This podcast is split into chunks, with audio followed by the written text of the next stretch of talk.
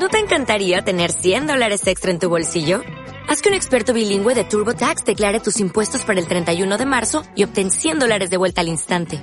Porque no importa cuáles hayan sido tus logros del año pasado, TurboTax hace que cuenten. Obtén 100 dólares de vuelta y tus impuestos con 100% de precisión. Solo con Intuit TurboTax. Debes declarar para el 31 de marzo. Crédito solo aplicable al costo de la presentación federal con TurboTax Full Service. Oferta sujeta a cambios o cancelación en cualquier momento. Bueno, Dios nos bendiga. Eh, estamos en el mes de la Biblia, algunos se acuerdan todavía. Este, en la mañana eh, estuvimos compartiendo un texto bíblico. Eh, ¿Quiénes estuvieron en la mañana? Bueno, los que no estuvieron en la mañana y quieren compartir un texto bíblico este, de memoria, eh, a ver, pueden hacerlo. ¿Quién quiere compartir un texto bíblico de memoria?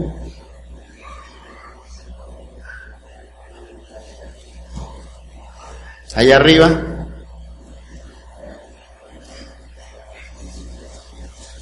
A ver, her- hermana Bey.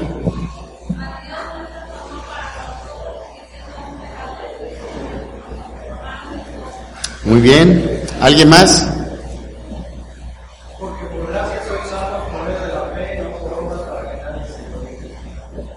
Bueno, casi. Sí. Ok, ¿alguien más? Eh, hermana Ana.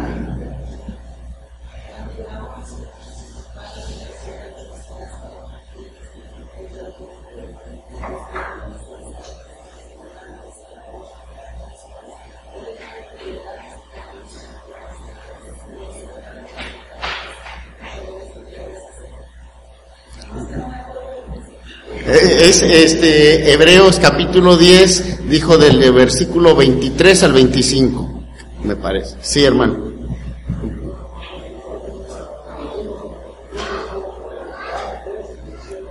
Ok. Ok, ¿alguien más?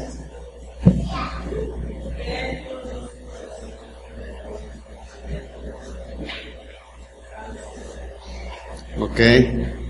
Un texto más.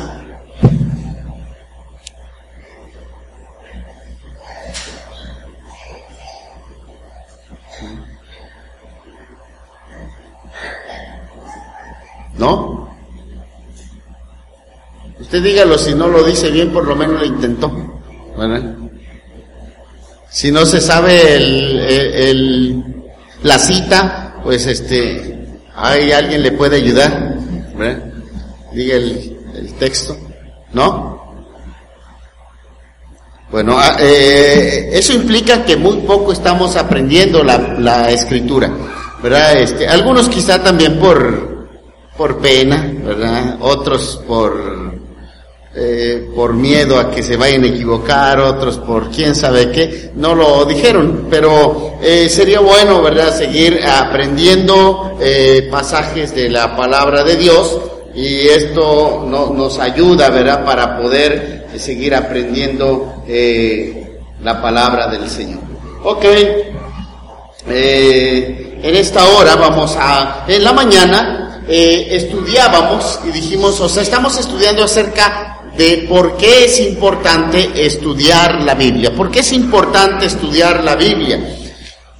Y en la mañana estábamos viendo, eh, los que vienen en la mañana, eh, si, si alguien se acuerda, eh, de qué estábamos diciendo, cuál es la primera razón por la que debemos estudiar la Biblia.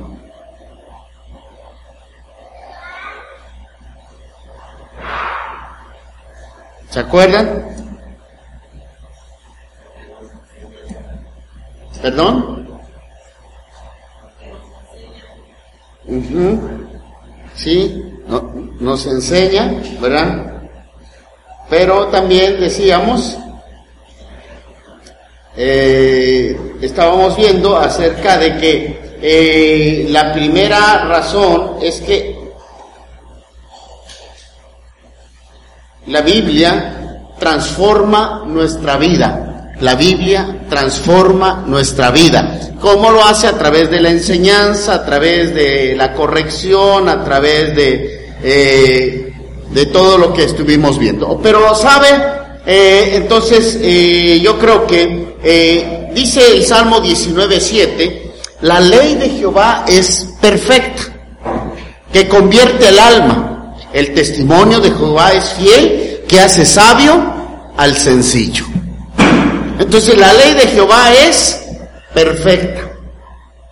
Eh, y, y también dice que el testimonio de Dios es fiel, que hace sabio al sencillo.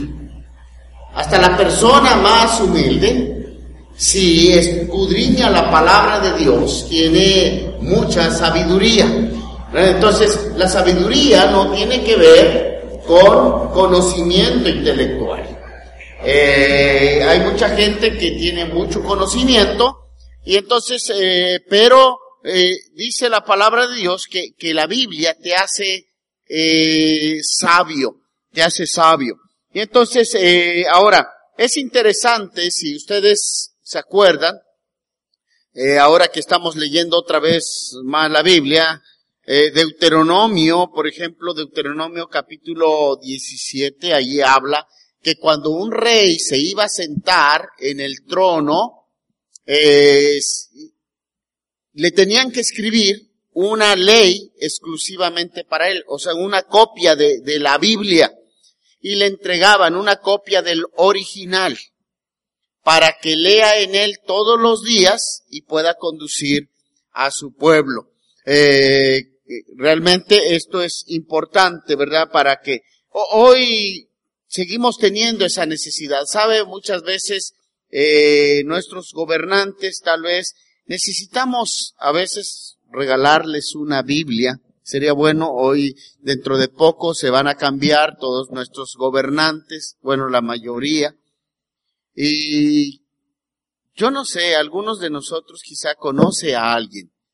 No sé si conoces a un regidor o un presunto regidor que el próximo trienio va a estar allí, al mismo presidente municipal, a, un juez, a alguien que va a estar en eminencia. ¿Y por qué no te propones y decir, le voy a regalar una Biblia a uno de los, eh, de los gobernantes? Ahora, si tienes contacto con el, con la gobernadora, ¿verdad? Pues le puedes eh, también regalar una Biblia o algún diputado, algún senador, no sé, no sé, ¿verdad? Entonces que puedas decirle, quiero entregarte esta Biblia para que lo leas todos los días de tu vida.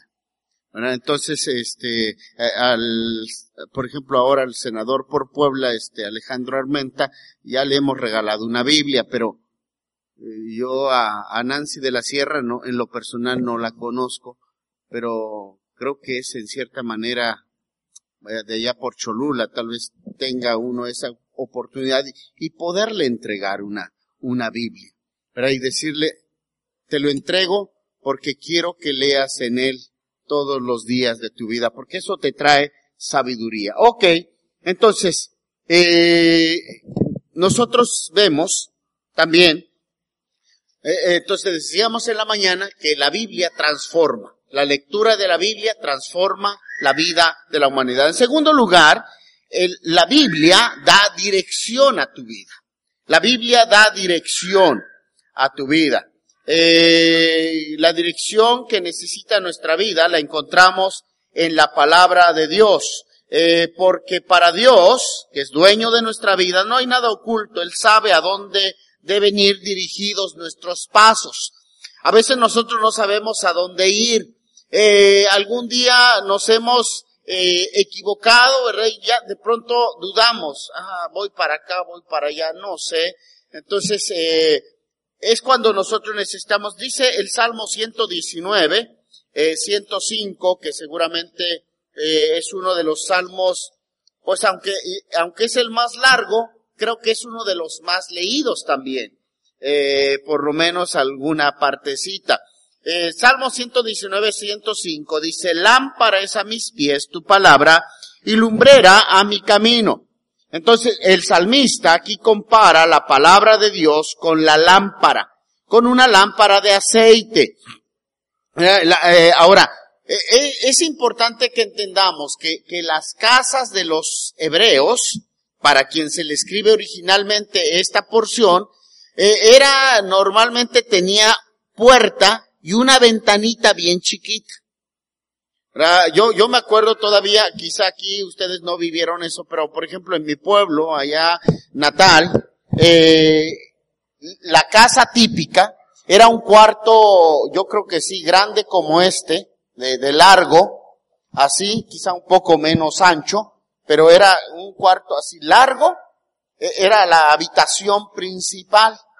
Y entonces tenía una puerta y no tenía ventana. Entonces cuando tú entrabas ahí, estaba totalmente oscuro. Y, era, eh, yo, yo me acuerdo, no, no sé, incluso eh, mis abuelos tenían un, eh, no, no sé para qué hacían eso, porque así hacían como un pedazo, como esto de, de lo, donde está el bautisterio, así, pero también todo cerrado. Y cuando jugábamos a las escondidillas, Allí nadie nos encontraba, pero era un terror entrar porque estaba oscuro, pero oscuro.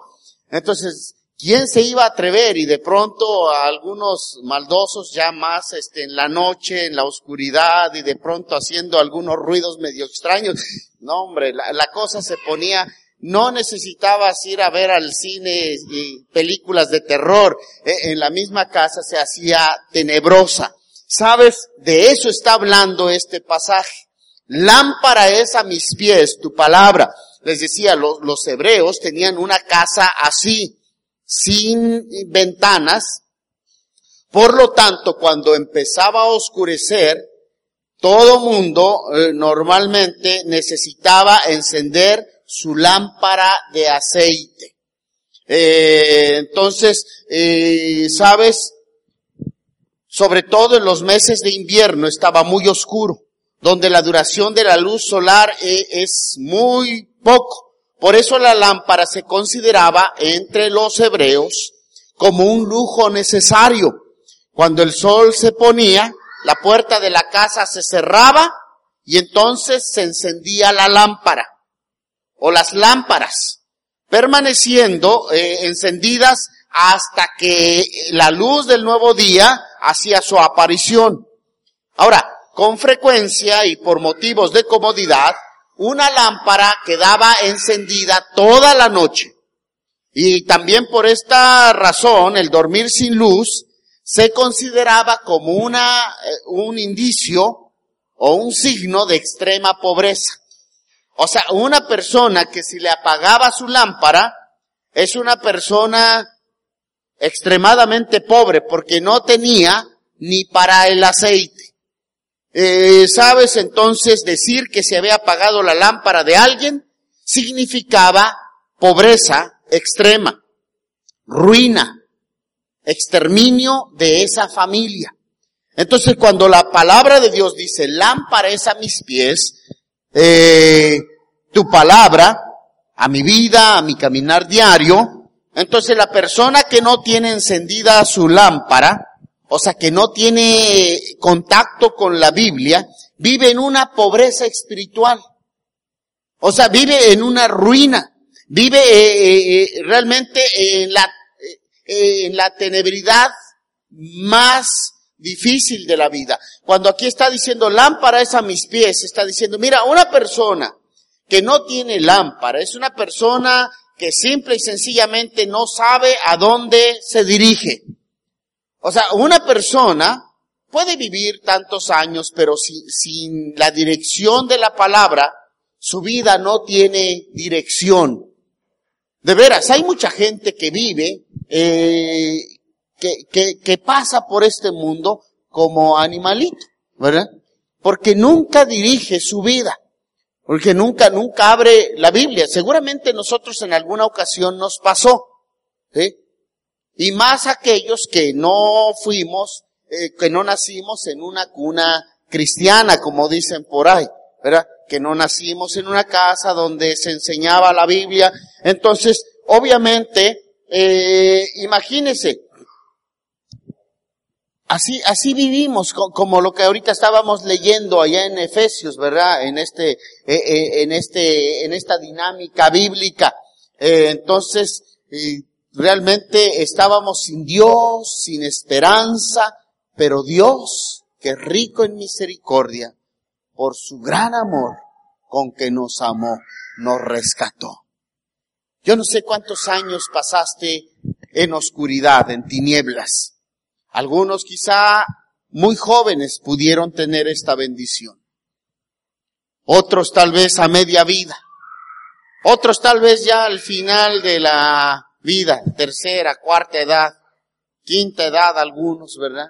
Entonces, yo no sé cómo manejan las edades. Antes yo no escuchaba, dicen, para ya no decir los viejos, hoy dicen los de la tercera edad, es más elegante, ¿verdad? Pero la Biblia le llama viejo al viejo, así de que yo ya estoy viejo, no estoy en la tercera edad ni, ni, ni mucho menos. Entonces, eh, sabe, eh, nosotros necesitamos, dice, y lámpara es a mis pies. ¿Sabes? Lo peor que le puede pasar a una persona, yo creo que, yo siento, mira, todo nos, todo lo necesitamos en la vida. Una mano, un pie, todo lo necesitamos, pero perder la vista es algo realmente catastrófico porque dependes de los demás. Porque ya no sabes para dónde ir, no sabes hacia dónde dirigirte.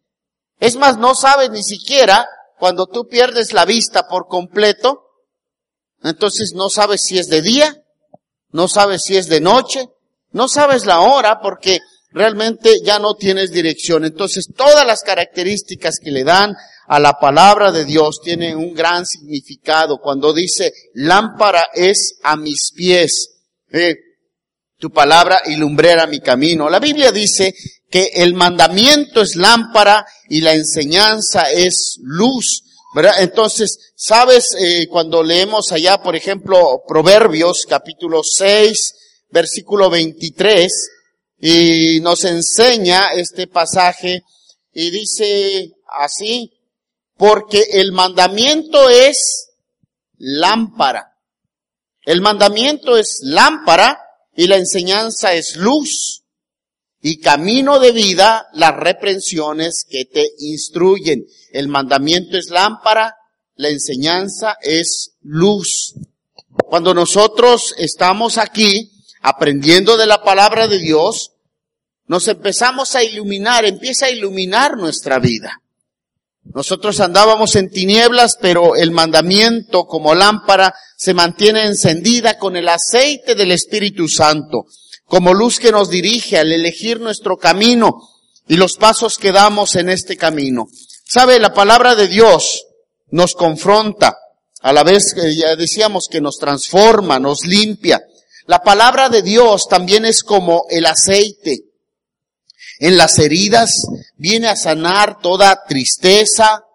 Eh, la palabra de Dios sana todo enojo, toda decepción, eh, sabe, si nosotros no tuviéramos contacto con la palabra, tal vez fuéramos un poco más amargados de lo que somos ahora. Eh, entonces, si usted dice, no, pues mi esposo es cristiano y mira cómo vive, pues dale gracias a Dios que es cristiano, porque si no fuera cristiano estaría peor la cosa. Entonces, eh, si tu esposa es gruñona y va a la iglesia, no, si hasta va a la iglesia y mira cómo es, bien gruñona, dale gracias a Dios, porque si no viniera a la iglesia estaría peor. Estaría como la suegra. Pero ahora, gracias a Dios que va mediando ahí la cosa, entonces, ¿sabes? ¿Por qué? Porque la palabra de Dios sana nuestras tristezas, sana nuestro enojo, sana nuestra decepción. La palabra de Dios cambia nuestra tristeza en gozo, nuestra duda en fe, nuestra eh, incertidumbre en esperanza. Entonces la palabra de Dios también dice que es refugio eh, eh, en las pruebas. Pudiéramos estar perdidos como náufragos en el mar, pudiéramos perder todo, eh, aún eh, el aliento, pudiéramos estar hambrientos como un niño sin hogar, como un niño de la calle, pero sabemos que la palabra siempre, siempre nos sostiene. ¿Sabes? ¿Cuántos de ustedes algún día les han dado una mala noticia? Una muy mala noticia. Y le dan ganas de llorar y llorar y llorar como dice mi amigo José Manuel Solís, y era puro llorar y llorar de dolor. Había perdido. Y sabe, pero de pronto así llorando, nos viene una palabra. Y entonces nos da fuerza, nos da fortaleza, nos anima. Y seguimos adelante. ¿Sabe? Eso, el que no es cristiano, el que no lee la palabra, no tiene esa bendición. Está, está totalmente sin, sin ninguna posibilidad. Entonces, al tener todas estas cualidades, quedamos completamente expuestos ante la mirada de Dios. Pero también sabe, en la Biblia, no solamente decimos, eh, nos confronta y nos transforma y nos limpia, sino que la Biblia también encontramos promesas. ¿Usted sabe que la Biblia tiene infinidad de promesas? Ya hemos estudiado en una u otra ocasión. Hay por lo menos, eh, eh, por, eh, hay promesas que se le llaman promesas incondicionales. Esas son promesas que no tienen ninguna condición y se aplican para todos, ¿verdad? Mas Dios muestra su amor para con nosotros en que siendo aún pecadores, Cristo murió por nosotros, decían hace un momento. Esa es una promesa condicional. Dios me ama, quiera o no quiera, me guste o no me guste. O sea, yo soy amado por Dios. Y hazle como quieras. Dios te ama. Esa es una promesa incondicional. No tiene ninguna condición. Pero después hay otro paquete de promesas que se llaman promesas condicionales. Y esas todas tienen una condición. Por ejemplo, eh, nunca se apartará de tu boca este libro de la ley. Y luego dice, porque entonces harás prosperar tu camino y todo te saldrá bien. Esa es una promesa condicional. ¿Quieres que todo te salga bien? ¿Quieres prosperar en, tu camino? Nunca se aparte de tu boca el libro de la ley. ¿Verdad? Porque a veces, eh, a, a veces sucede, ¿no? Saliendo, transformamos nuestro vocabulario. Y entonces se aparta luego, luego el libro de la ley. Eh, en una ocasión íbamos saliendo y alguien empezó ahí y, y, voy saliendo, yo, yo salí y me dice, ay, perdón, no, pues yo ni me pida perdón, pues realmente usted está platicando con su hijo, no conmigo, para empezar.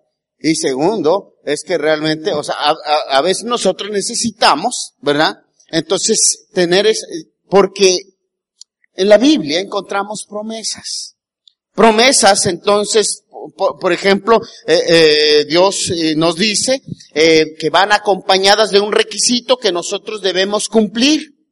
Y si no cumplimos ese requisito, pues simple y sencillamente no se da. Por ejemplo, dice, trae todos los diezmos al alfolí y hay alimento en mi casa y probadme ahora en esto. Si no, os abriré las ventanas de los cielos y derramaré bendición hasta que sobreabunde. O sea, ¿quieres ser bendecido por Dios? O sea, Dios no cobra el diezmo, la iglesia tampoco.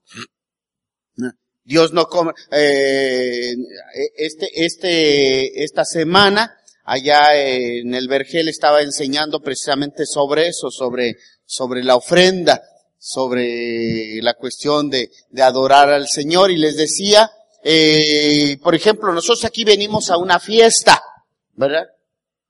Eh, esta es la fiesta del Señor. Cada domingo venimos a una fiesta. Por eso usted se baña.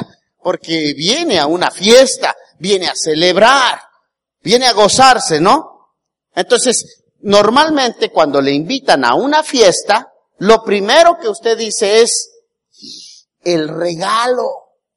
¿Qué regalo voy a llevar? ¿Verdad? Y usted anda buscando un regalo. Entonces, eh, si yo, no, no está obligado a llevar un regalo. Pero normalmente si va a una fiesta usted lleva un regalo. Cuando, cuando venimos a adorar a Dios, venimos a la fiesta del Señor, entonces traemos un regalo. La ofrenda, el diezmo es un regalo. Entonces venimos a la fiesta a celebrar con el Señor y le traemos un regalo. Obviamente eh, decimos, este, eh, no, no, no, no, no es que eh, el Señor, porque el Señor no necesita nuestro dinero. El que lo necesita es la obra del Señor, pero en sí Dios no necesita nuestro dinero. Pero por eso es un regalo. Un regalo no es para el que lo necesita. ¿Sí? Entonces decíamos, la, la gracia es para quien lo necesita. Pero el regalo es para el que lo necesita o no lo necesita.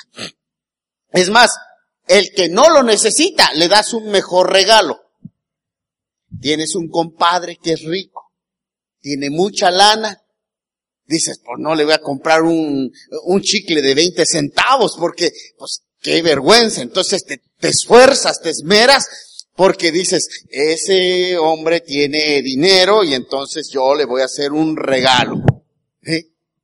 O sea, no, no le haces porque él lo necesite, sino, entonces, si tienes un amigo pobretón como yo, pues cualquier cosa que le lleves está bien, ¿verdad? Dices, no hombre, o sea, pues, mi amigo no tiene, yo tampoco, pues le llevo estas eh, galletas de 20 pesos y ya se siente halagado, ¿verdad?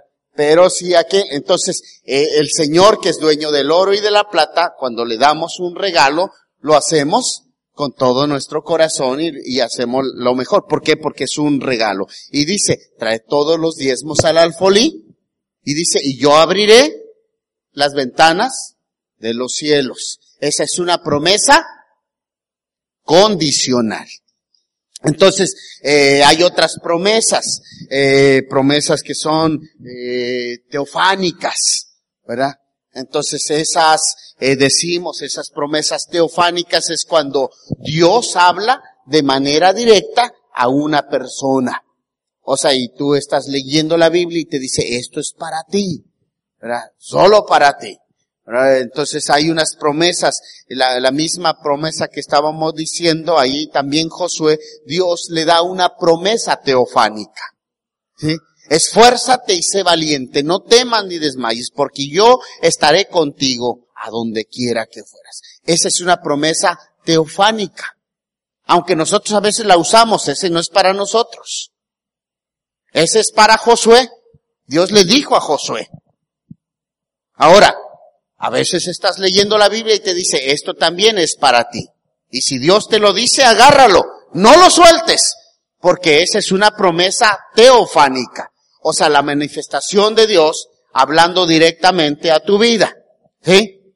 Entonces, eh, y hay unas promesas que le llamamos que son como cheques en blanco, que son de llenar espacio. Yo le llamo. Porque son ahí eh, por ejemplo, dice, eh, todo lo que pidierais al Padre en mi nombre, Él os lo dará. Todo lo que pidierais allí, por ejemplo, hay cosas que no aparecen. Suponiendo, yo puedo pedirle a Dios un carro. Hay un pasaje bíblico que dice que pidas un carro. No. ¿Un carro rojo? Menos, ¿verdad? Entonces, pero si tú quieres pedir un carro, ¿hay alguna promesa que responde? Pues la Biblia dice, todo lo que pidieres al Padre en mi nombre. Y entonces lo pides al Padre en su nombre. Ese es como un cheque en blanco que dice, para todo lo que te haga falta, ahí está. Ya ven, yo, yo estaba pidiendo por unos trajes y pues Dios me los concedió. Entonces, esos son cheques en blanco que Dios sabe, ¿verdad? Entonces, aunque no sea aniversario, me pueden seguir regalando trajes, ¿verdad? Entonces, eh, no se preocupen, no se sientan mal. Entonces, y, y esa es una hermosa bendición. Entonces, yo le invito a buscar estas promesas y más bien no solo buscarlas, sino pedirlas, porque son para nosotros. La Biblia dice, pedid y se os dará. Buscad y hallaréis. Llamad y se os abrirá, porque todo aquel que pide recibe, el que busca halla y el que llama se le abrirá. Entonces, ahora que estás leyendo la Biblia, cuando tú estés leyendo la Biblia debes ir buscando promesas. Y decir, a ver, ¿qué promesa es para mí? ¿Qué promesa Dios me da ahora? Porque sabes, eh, cada promesa es una cosa maravillosa. Fíjate, según de Corintios 1.20, ¿qué nos dice acerca de las promesas? Eh, seguramente tú conoces este pasaje, pero dice ahí la palabra, me encanta este, este pasaje porque dice eh, de la siguiente manera, eh, según de Corintios 1.20, porque todas las promesas de Dios son en Él sí y en Él amén, por medio de nosotros, para la gloria de Dios. Oiga lo que está diciendo. Todas las promesas de Dios son en Él sí y en Él amén. O sea, cuando tú oras y le pides a Dios una promesa, Nunca te puede decir que no. Si tú no, no oras conforme, a, tienes que orar conforme a la Biblia. Por ejemplo, te tienes que aferrar, Señor, tu palabra dice esto y esto y esto. En ese momento Dios dice, concedido. Ya no, ya no hay de otra. En Él son sí y en Él, amén. Pero oiga lo que, lo que sigue diciendo allí. Dice, por medio de nosotros. Por medio de nosotros. O sea, el único culpable para que no se cumpla una promesa, ¿quién es? ¿Quién es el único culpable para que no se cumpla una promesa? ¿Yo? O sea, yo soy el único culpable para que no se cumpla, porque eh, todas las promesas de Dios son en Él sí y en Él amén. Pero por medio de nosotros. ¿Sí? Y dice ahí, por medio de nosotros, para la gloria de Dios. Dios se quiere glorificar creyéndole nosotros. Si nosotros no le creemos, todo se echa a perder. Entonces busquemos las promesas. El que busca, haya. El que busca, haya. Entonces ve buscando promesas. Señor, ¿qué cosas puedo encontrar en tu palabra? Ahora, entonces, necesitamos nosotros que podamos eh, eh, ver, oh, ya que estamos en segunda de Corintios, fíjese capítulo 8, me viene a la mente versículos 3 al 5, dice también, porque doy testimonio de que con agrado han dado conforme a sus fuerzas y aún más allá de sus fuerzas, pidiéndonos con muchos ruegos que les concediésemos el privilegio de participar en este servicio para con los, santos y no como lo esperábamos, sino que así mismos se dieron primeramente al Señor y luego a nosotros por la voluntad de Dios. Se dieron primeramente al Señor y luego a nosotros. ¿Sabes? Tenemos que aprender a darnos al Señor. Tenemos que aprender a darnos al Señor. Entonces, eh, hermanos, no seamos del tipo de personas que se conforman con el estilo de vida que llevan. Eh, sí sé que hay muchas promesas en la Biblia para mí, pero no las recibo porque no quiero hacer la parte que me corresponde. Creo que así estoy bien. ¿Sabe? La Biblia dice, cosas que ojo no vio, ni oído oyó, ni han subido en corazón de hombre, son las que Dios ha preparado para los que le aman.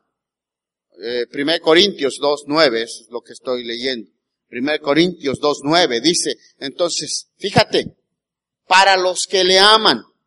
Antes bien, como está escrito, cosas que ojo no vio, ni oído oyó, ni han subido en corazón de hombre, son las que Dios ha preparado para los que le aman.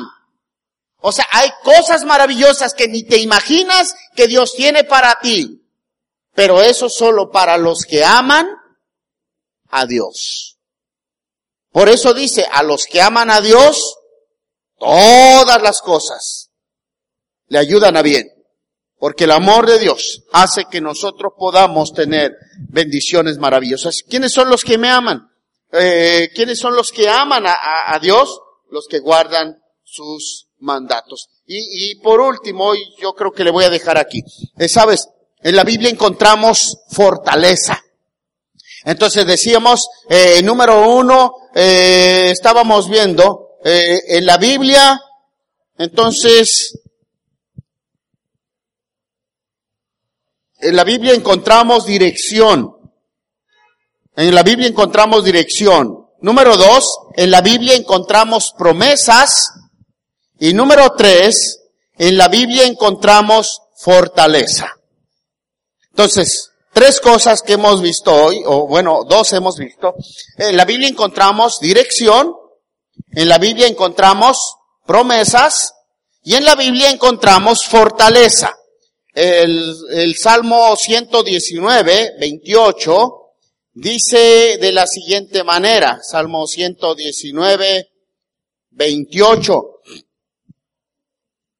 Se deshace mi alma de ansiedad se deshace mi alma de ansiedad, susténtame, susténtame según tu palabra. Sabe, cuando podemos entender que Dios es nuestra fortaleza, no debe haber ninguna situación que nos derrumbe. Si, si Él es nuestra luz, nuestra armadura, nuestra roca, la fuerza de nuestra salvación, nuestro castillo, en Él está el buen consejo, la inteligencia y el poder. Entonces tenemos que utilizarlo. ¿Te acuerdas, por ejemplo, de Caleb? Caleb tenía 80 años, pero seguía confiando en las promesas de Dios. A tal grado que cuando sucede, ¿verdad? Dios le había prometido, te voy a dar este monte. Y entonces, eh, pero después Josué se le olvidó y no le entregó a Caleb. Porque se acuerdan, todos fueron a, a, ver el pueblo, eh, el, pueblo que iban a conquistar y todos les dio miedo, salvo dos personas, Josué y Caleb. Entonces yo les dijo, todos se van a morir, nadie va a entrar a la tierra prometida, excepto Josué y Caleb. Y a Caleb le dijeron, a ti te voy a entregar este, y, entonces, pero Josué reparte la tierra y se le olvida. Y sabes, puede ser que tu suegra se le olvide lo que te prometió, pero si Dios dijo que así va a ser, le va a recordar y te lo va a entregar. Puede ser que tu papá ya no sepa eh, si te quiere, eh, dice, no, pues siempre mejor. Puede cambiar de opinión, pero si Dios ya te dio una bendición, te va a llegar porque te va a llegar. Y entonces, eh, aquí Josué se le olvidó, pero Caleb llega y entonces dice, dame pues ahora este monte del cual habló Jehová aquel día. Jehová lo habló. Entonces yo vengo a reclamar la promesa de Jehová, porque Dios no se le ha olvidado.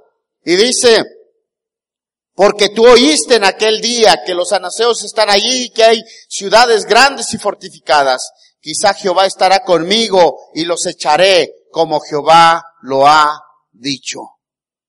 Josué entonces le bendijo y dio a Caleb, hijo de Jefone, a Hebrón por heredad. Este hombre de 80 años y no se echaba para atrás. Decía, mira, tú échamelos. Yo sé que ahí hay grandes, hay gigantes bien fuertes que se han entrenado para la batalla, pero pues yo todavía tengo músculos como para echármelos, porque Jehová me los ha entregado en mi mano. Él creía a la promesa de Dios. Tal vez cuando veía sus músculos como que estaban al revés. Y decía, ¿qué pasó? Pues si los músculos antes estaban arriba y ahora ya están abajo pero él sabía que el nombre de Dios era poderoso. A veces tus fuerzas no dan para más. A veces sientes que no tienes fuerzas para seguir adelante. A veces sientes como que ya no das una. Y de hecho no das una. Pero sabes, Dios te da fortaleza. La Biblia dice, yo no sé cuántos han leído ese Salmo, eh, eh, perdón, ese Isaías 40, 29, eh, dice, Él da esfuerzo alcanzado y multiplica las fuerzas al que no tiene ningunas. Y luego ya así el pasaje que también sabemos, los muchachos se fatigan y se cansan, los jóvenes flaquean y caen, pero los que esperan en Jehová tendrán nuevas fuerzas. ¿Algún día te has sentido sin fuerzas? Dices, yo ya no puedo más. Yo ya no puedo seguir. Yo ya no aguanto más esta situación. ¿Verdad? Yo no aguanto más a este viejo panzón. Eso dice la canción. Yo ya no aguanto más esta situación. Yo ya no puedo ir con este viejo panzón. Pero, sabes, Dios te da fuerzas. Dios te da fortaleza. Dios te anima, Dios te robustece y das un paso más hacia adelante. Y sabes, cuando lleguemos a la presencia de Dios y mires tu camino y veas todo lo que pasaste y dices, ¿y cómo le hice?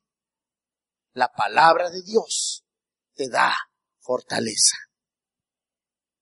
Yo, yo, yo les digo, muchas veces yo también me quiero echar para atrás. Y siento que ya no puedo.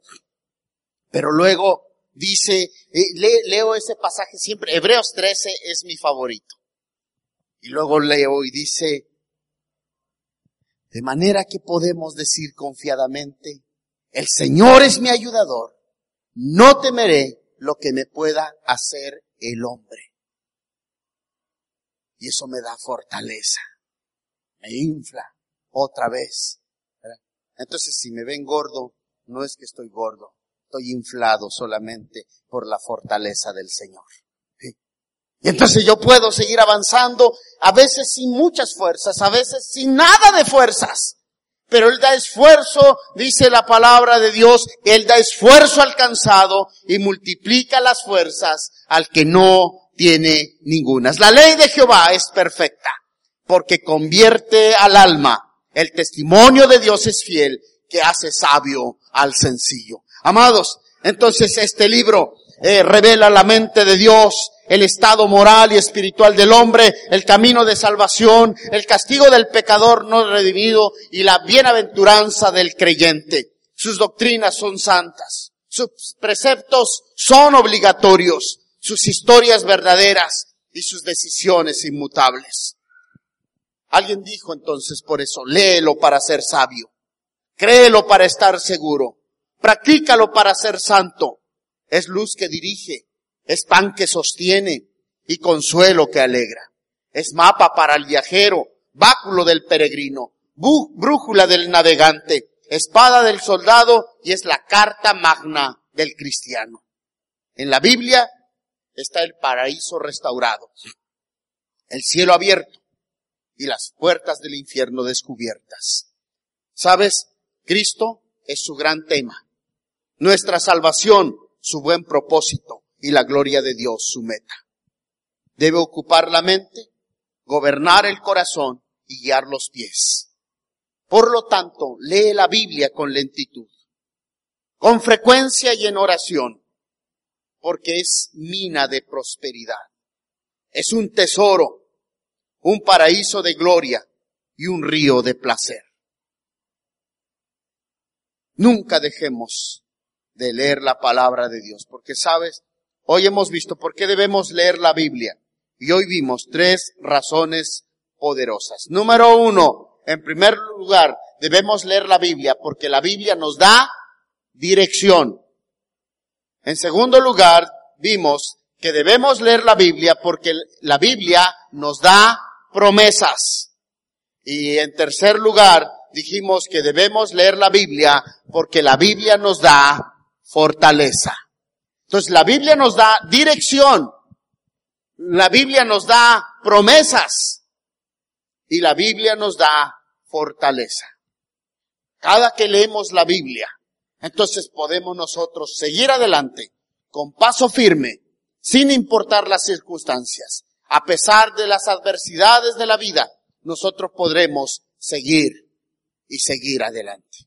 Que el Señor nos bendiga y que disfrutemos cada momento la lectura de la palabra de Dios, que la Biblia la veamos como eso, como dirección, como promesas y como fortaleza para nuestra vida.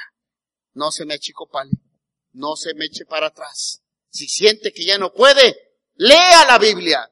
Es que ya no tengo fuerzas ni para levantar una calumnia. Pues no levante calumnias, lea la Biblia, ¿verdad? Entonces, eh, agarre la Biblia y lea una porción de ella y de esa manera seguirá con paso firme. Señor y Padre, gracias te damos porque nos das de tu palabra, porque nos das de tu fortaleza, porque nos das de tu dirección. Alabamos y glorificamos tu nombre, porque eres un Dios bueno, un Dios maravilloso, porque hoy vemos que tu palabra nos da dirección, tu palabra nos da promesas y tu palabra nos da fortaleza. Señor, a veces nosotros nos sentimos acongojados, nos sentimos tristes y agobiados, pero tú siempre nos das la fuerza para seguir adelante. A ti te damos toda honra y toda gloria en Cristo Jesús. Amén.